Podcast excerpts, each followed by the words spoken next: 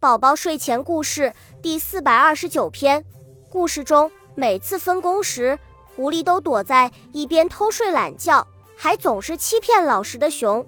被狼揭发后，没有得到一点东西，最后饿死了。所以呀，我们不要像故事中狡猾的狐狸一样，又懒又自私。该认真做事的时候就该认真，不要总是想着偷懒。